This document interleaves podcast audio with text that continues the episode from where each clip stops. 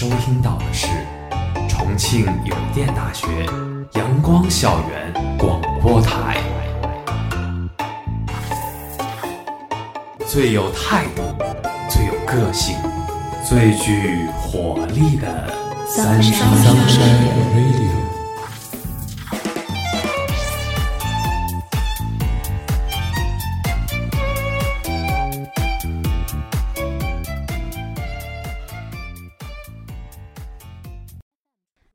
听众朋友们，大家中午好，我是主播李岩，我是主播林金木。今天我们所谈到的话题，它是一个永恒不变的幸福的话题，它就是吃。铁板上滋滋的响声，筷子夹起一块烧得正好的肉，蘸入酱汁儿，放入口中，轻轻嚼两下，滑入味蕾，再配上美味的蘸酱烤肉和白饭。世界上最强的对决，现在就在我的口腔内上演。甚至在结束后的几分钟里，唇齿之间的芳香犹在。美食的境界不止于此。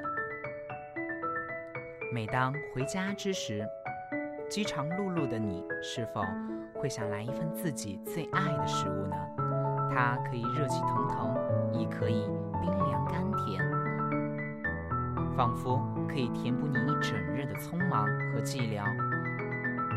天间的阴霾尘埃一扫而不见，我想，也许这人间的平凡不过如此。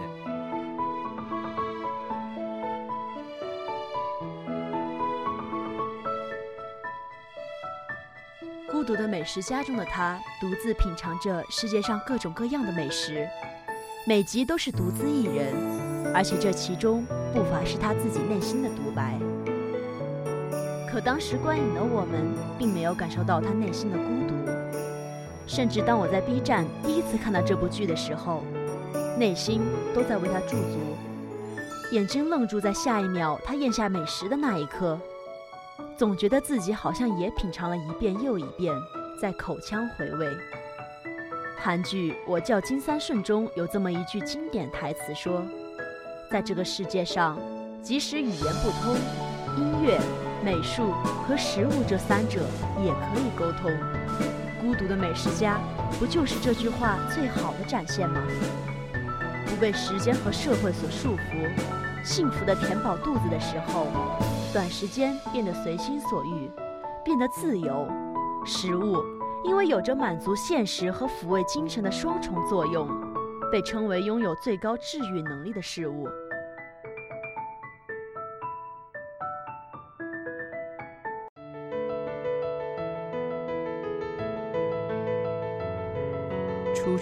气明朗但不温暖，锦织头五郎提着公文包游走在外，有时忙碌于工作，有时会去街边对弈，有时安静地吸一支烟，回忆着往事。可是突然的一个愣神，他啊了一声，表情从呆滞到惊愕，摸着肚子来上一句：“肚子饿了。”至此。他果断地从复杂的情绪里抽身，纵然天大的事情也会被立即中断，因为此时他要去吃饭了。你有过被三月不减肥，四月徒伤悲的流言逼得整日吃白水煮菜，不洗油、不吃甜、不吃辣的经历吗？每当失意了、难过了、受挫了，却不能用蛋糕、红酒来安慰。开心了，幸福了，成功了，也不敢随意的胡吃海喝，总是努力的把食物和情绪之间的联系割裂开来。可这种过于克制的人生，是要付出自身的乐趣和美好。如果能够把欲望放低，满足于最单纯的快乐，这也是一种生活的修炼。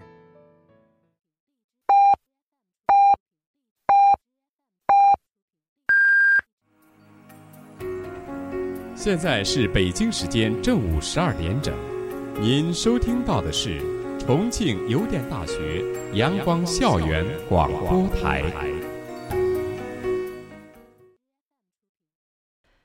每当夜幕深沉，城市的霓虹驱散了黑夜的伪装，却驱不散街头的喧嚣。时钟的指针渐渐靠近午夜十二点时，旧港区大部分的店铺都结束了营业，熙熙攘攘的人流也渐渐的散去，而有一家店铺却刚刚点亮了门口的灯笼。我国翻拍的深夜食堂，虽然在服装上更偏于日本的深夜食堂，被很多观众不看好。我觉得黄磊也许换一身白 T，再在肩头搭一条毛巾，就会更深入人心了。这部剧向大家展示了很多个独立而温暖的人生故事和很多治愈系的食谱。在看到其中马克的女儿这个故事的时候，当秘密被揭开，乐乐不是聋哑爸爸马克的亲生女儿，而是当年乐乐被父母抛弃在港口后，被聋哑人马克捡到，独自抚养到了五岁。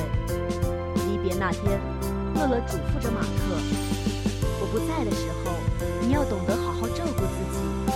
天亮了就不能赖床，饿了就不能忘记吃东西，回家要马上洗手。”说着说着，乐乐哭了。在法庭上，他为了得到乐乐的抚养权，甚至拼尽了自己的全力学习开口说话。这一幕让很多人潸然泪下。我不记得自己是个多情的人，也从来没有因为一部感人的剧而哭过。也许这个城市刚好有了他，才显得暖意融融。说到这里呀，妍妍，我就不得不想问一下，那你平时都有什么特别喜欢吃的菜吗？就我在家里的时候吧，我就特别喜欢吃我爸爸做的青椒炒肉，它总有一种不一样的家的味道。就怎么说呢？我出来读书也有这么长时间了，出去旅游也有几次了，在外面总想着说我点一份相同的菜，会不会有一种跟家里一样的感觉呢？但是其实并没有，家里的味道还是家里的味道。可能就是因为配料相同，但是人不同，情也不同，所以才会对家里面的那道菜特别的执念吧。不过你说到你出来读书，那我有一个世俗的问题想问一下你：如果给你一次机会，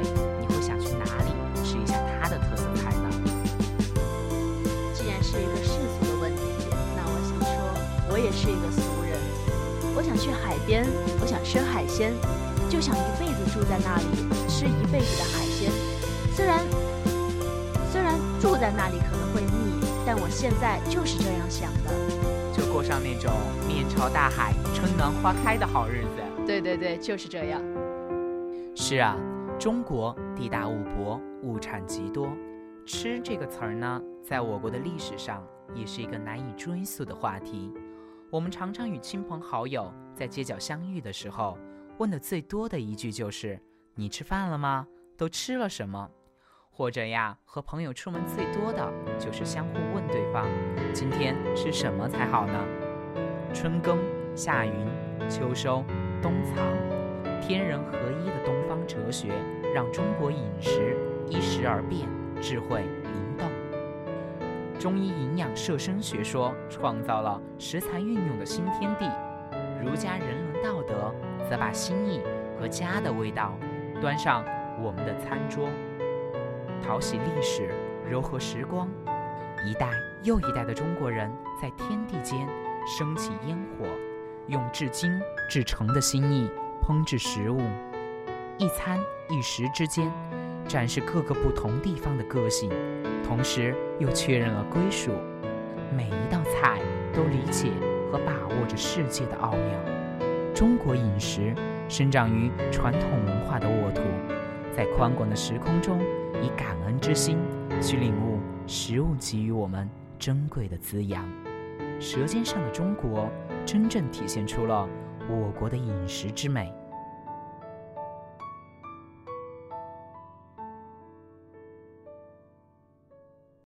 远眺了中华文化的魂与魄，中国人用智慧巧妙地从自然界中获取美味。每个人舌尖上的故乡，构成了整个中国。我不是什么美食家，可喜欢一知半解的研究吃的问题，真可谓名副其实的滥竽充数。为什么研究吃？其一，民以食为天，吃乃生存之根本。二，吃中有文化，也就是人们口中常说的有讲究。中国菜品种丰富，涵盖面广，区域划分，几乎每个省和市都有自己的特色菜。一些传统美食城市包括天津、成都、长沙、重庆。今天我们说到的是重庆菜。讲到重庆菜，品种丰富，没有做不到的，只有想不到的。不过近年来，魔幻网红城市重庆被很多人向往。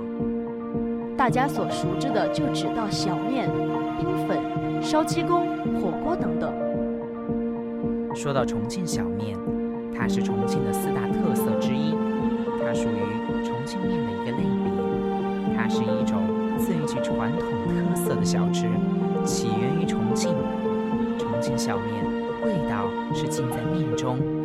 香扑鼻，是很多人所喜爱的。当然，其中最重要的就是熬得好的油辣子，色泽红亮，辣而不燥，香味醇厚，辣感复合绵长，循序渐进，会使吃了它的人啊，不自觉的就上了它的瘾。再说冰粉，它的颜色是透明的，味道冷、甜、清凉中又伴着一丝爽滑，比果冻的颜色单纯些。它更像是小女孩的双唇，软糯酥滑。说到大菜呀，这里不得不提一句重庆烧鸡公。很多人呢会把它误认为是重庆鸡公煲，事实上两者并不相同。重庆烧鸡公是重庆地道的鸡肉火锅，主要材料是大公鸡和豆沙蜂蜜。出锅时，汤汁和鸡肉紧紧包裹在一起。伴随着辣椒和花椒的香氛，让人呀垂涎三尺。重庆酸辣粉是一种特别有名的街头美食。酸辣粉的粉是最为关键的，劲道 Q 弹的特点吸粉无数，让人口中酸爽麻辣，浓香开胃。没有胃口的时候，不如来一份开胃的酸辣粉。重庆酸辣粉。以其独特的口味，赢得了全国美食爱好者的青睐，被誉为“天下第一粉”。每当提起火锅，那就当之无愧想起我们大重庆的火锅了。吃火锅在北方叫做“涮锅子”。从出土文物西周云雀青铜锅来看，国人吃火锅的习俗可谓是久远了。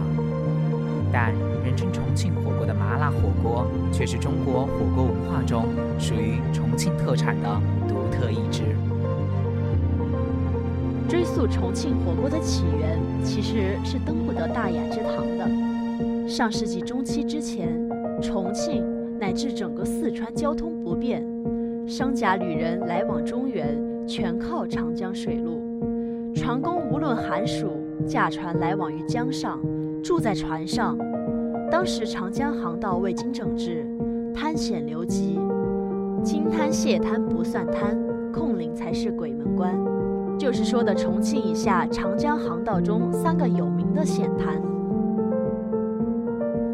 每到春冬枯水季节，穿行至此，全靠船工纤夫涉水攀岩、拉船行进，为抗风寒严湿，贫苦的船工纤夫们用辣椒。花椒浓浓的熬一锅汤，买一些当时最便宜的猪肉、牛肉下水，还有一些买得起、捡得着的各种下脚菜，一起煮进去。大家团团围坐而食，在麻辣烫中织出一身汗来，既是抗寒御湿，又是一种乐趣。这就是重庆火锅的最早起源。由于重庆气候潮湿，船工们的火锅发展到街头巷尾，用一口大铁锅置于炉上，锅中用木片或是铁片隔成几格，做起生意来了。汤中佐料和锅中菜肴自也讲究了许多。重庆火锅讲究麻、辛辣，味道浓重，很多喜欢吃辛辣食物的人都无法抗拒它。二零一六年五月。重庆火锅被选为重庆十大文化符号之一。对于重庆火锅，很多人说吃了一次以后要回味半年。其实说到这种日常的吃食啊，在历史中看一下苏东坡大诗人的故事，才有幸知道，原来这个世界上的人的一生不只有仕途，还有诗和远方。俗话说得好，开门七件事，柴米油盐酱醋茶。我们看似平凡而日常不过的小事儿，其实对我们来说却是头等的大事儿。来自五湖四海的食材和调味儿，无时无刻不牵动着亿万人的神经和味蕾。从我们的老祖宗开始，斗转星移，朝代更替，唯一不变的是人们对美食的欣赏和对美食的向往。而在历史的长河中，能够因试吃而名垂青史的并不多见，苏东坡就是其中最负盛名的吃货。生在仕途上并不如意，不过他本人倒是看得很开，正好借着被贬的机会四处游历，大吃特吃，得啥吃啥，从不挑食。不但吃，还作诗作词，还发明新的菜肴，用美食来填补官场上的空虚寂寞冷。老百姓未必了解苏东坡的生平，了解苏东坡的诗词。但却几乎没人不知道，以苏东坡命名的美食佳肴，一生随遇而安，活得真实自在。这就是他，苏东坡。一零八零年，苏东坡被贬至黄州，就是如今的湖北黄冈地区。我们常说物以稀为贵，但宋代猪肉太多了，当地的老百姓们都不稀罕吃，于是。苏东坡发起了一场复兴猪肉的革命。东坡肉据说是苏东坡与朋友下棋，忘了炉上炖着猪肉，结果误打误撞发明的，有诗为证：“黄州好猪肉，贱价如粪土。富者不肯吃，贫者不解煮。慢着火，少着水，火候足时，它自美。”还是在黄州期间，经常去黄州的安国寺与那里的和尚唠嗑。因为知道苏东坡喜欢吃油酥类的食物，所以和尚就用精致的千层油酥饼来款待他。苏东坡又在此基础上做了改良，后人将这种饼命名为东坡饼，算是给东坡冠了名。这种饼用上等的细面粉做成盘龙状，用麻油煎炸。片片如薄丝条，然后撒上雪花白糖，香甜酥脆，落口消融，风味不同凡响。现在已经是湖北当地的一道名小吃了。后世有诗云：“门泊战船一公瑾，古来茶话是东坡。”据传呀，苏东坡在老家四川梅州期间，他的妻子王弗。在家炖肘子的时候，不小心糊了锅，于是赶紧加进了各种配料，再烹煮以掩饰焦味儿。不料歪打正着，反而炖出了这道名菜。所以这道菜名儿可以算是苏东坡侵权盗用了他妻子的名字。现在呢，这道菜已经成为了四川名菜，酱红的色泽，肥而不腻，趴而不烂，特别是肘子，富含。胶原蛋白让人回味无穷。至江苏镇江时，与当地金山寺的佛印和尚相投，经常一起开怀畅饮。苏东坡在一次和佛印和尚的佛经 PK 赛中败下阵来，只得下厨做素斋给佛印吃，于是就创立了这道东坡豆腐，并写下。煮豆为乳，汁为酥。后来他被贬到哪里，这道菜就传到了哪里。东坡豆腐外形酱红，稚嫩色艳，鲜香味醇，营养丰富，可谓是素食中的精品。苏东坡很喜欢吃鱼，也经常给自己做鱼吃。只要是鱼类，他几乎来者不拒。甚至连剧毒的河豚也敢吃。总之呀，凡是水里游的，他一样都不落下。吃到尽兴了，还作了诗，完全是一个吃货的本色演出。江崖子醋制十余，雪晚晴来二尺余。上有桃花春气在，此中风味胜醇炉。苏东坡被贬惠州之时，因为惠州的荔枝是一绝，而当地的客家人也相当淳朴，看到远道而来的客人如此贪恋荔枝。就善意的提醒他，劝他少吃点，说一颗荔枝三把火，而东坡先生却听错了客家话，就有了后来的日啖荔枝三百颗，不辞常作岭南人。我猜，后来东坡先生肯定知道了自己的失误，不过这恰好体现了他为人的率真与个性。一篇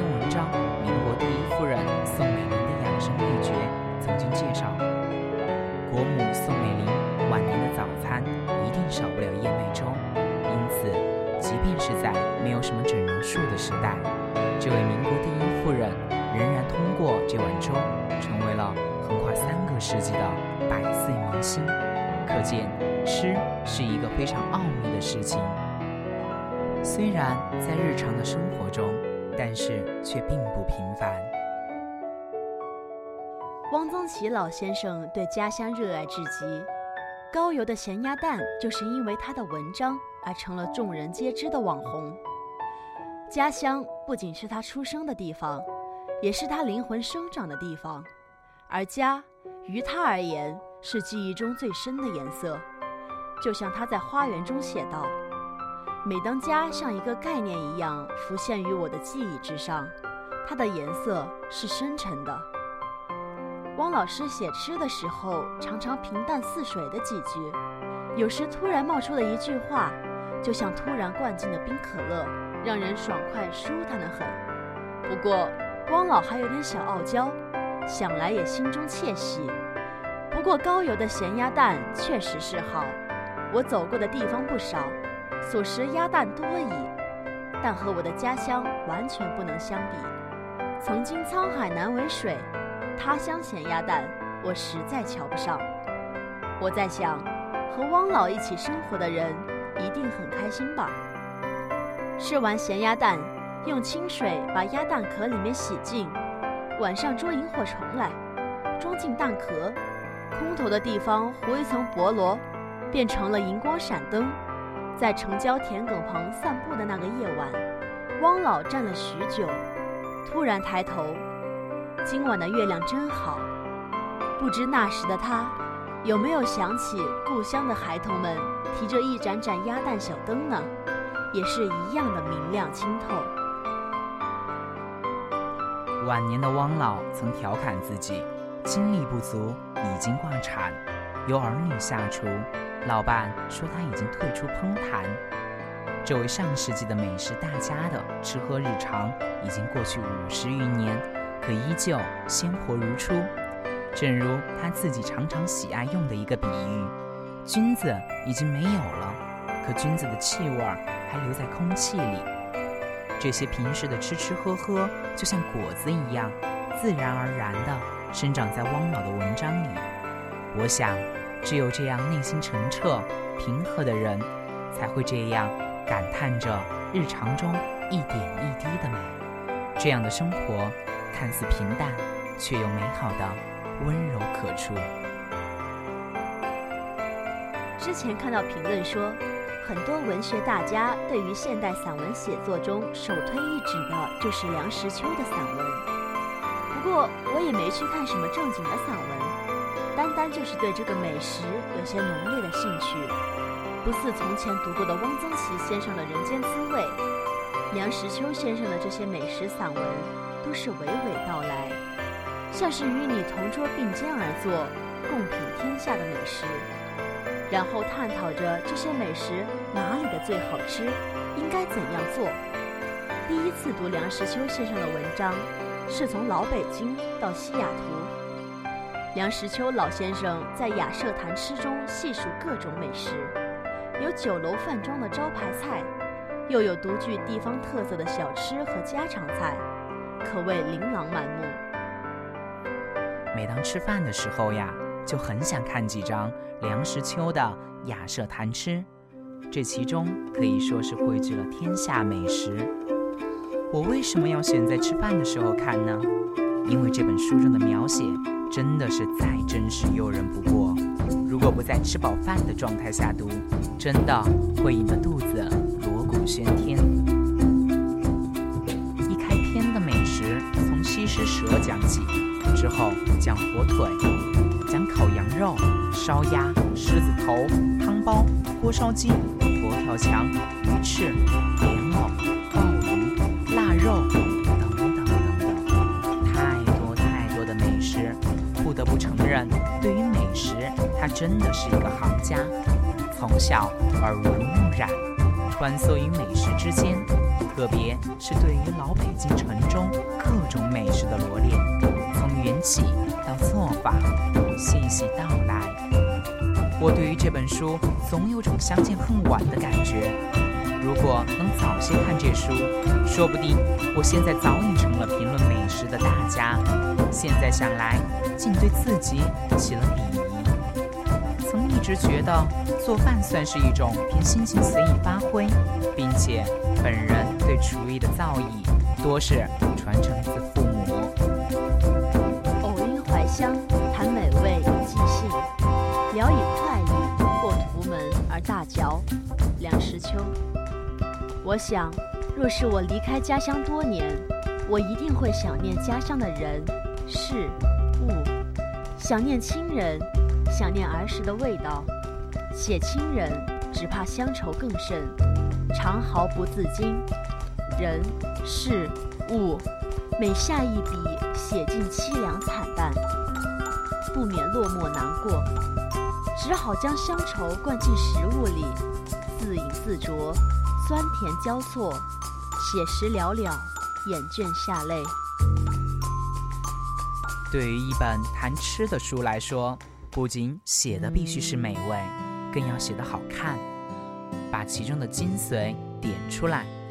汪曾祺老先生的长子汪朗曾在财经杂志上写过专栏，便把这样的风格发挥至了极致。虽说他不是赵贤老先生那样吃遍大江南北几十年的老食客，但是用书本知识来弥补实践经验，也是一个不错的办法。更何况汪朗先生引经据典，把吃写得活灵活现，极其好看。其中的笔调隐约中又与他的父亲汪曾祺老先生有几分相似。吃是一种让人无法抗拒的美好，从南到北，从春夏至秋冬，从正餐到零食，它是一个永恒不变的话题，是每天提起的最多的话题。诗也是这个世界上最幸福的话题，正如这个世界的幸福感因为诗而依然存在。今天的节目到这里就要结束了，我是主播林金木。我是主播李岩。如果你想收听我们的更多节目，欢迎在荔枝、网易云音乐搜索电台“重庆邮电大学校园广播台”。如果你有好的意见或者建议，可以在新浪微博搜索“重庆邮电大学阳光校园广播台”，或者关注我们的官方微信 “Sunshine Radio”。重庆邮电大学阳光校园广播台。更多精彩，等你来。